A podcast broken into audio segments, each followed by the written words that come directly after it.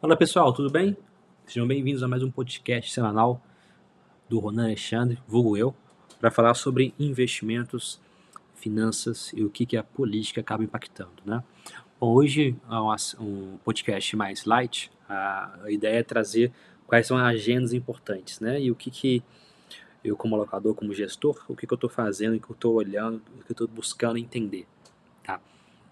Bom, primeiro modo, primeiro ponto, é, a gente teve uma semana, na semana passada, bastante forte, né, alta para os preços dos commodities, vale puxando forte, ainda hoje puxando forte também.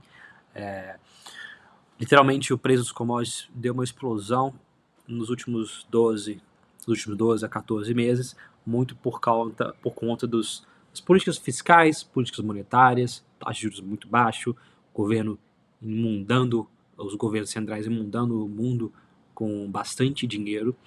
É, isso acaba impactando os preços dos commodities, são bem, são bem simples, né? Acaba impactando os preços para cima, gerando impressão, pressão inflacionária.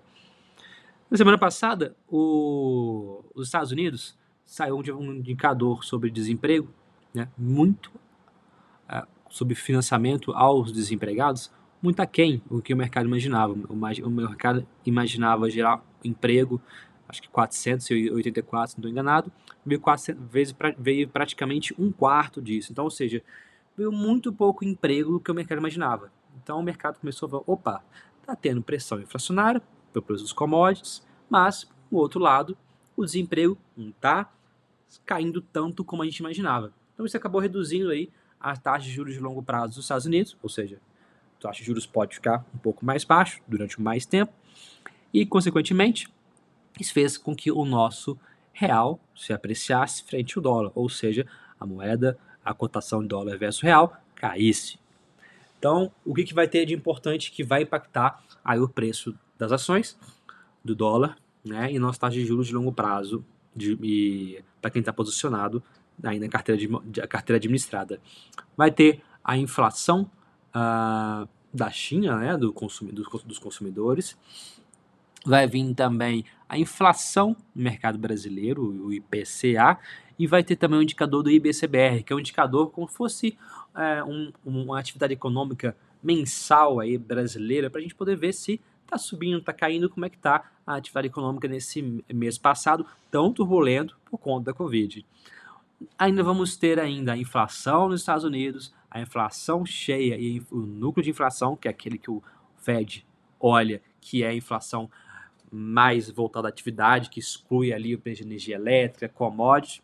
Vai ter também as vendas no setor de varejo, produção industrial, capacidade instalada. Então tem bastante coisa importante essa semana que vai impactar o preço. E o que a gente tem que fazer? Na verdade, muita calma nessa hora. É, na minha visão, o setor de commodities está bem puxado, está bem acima é, para quem quer entrar né, nessa, na festa de comprar commodity. Acho que tem que olhar com calma e olhar a empresa com bastante seletividade. O outro ponto, ah, o setor de atividade doméstica ainda não deu aquela guinada, né? não deu aquela puxada.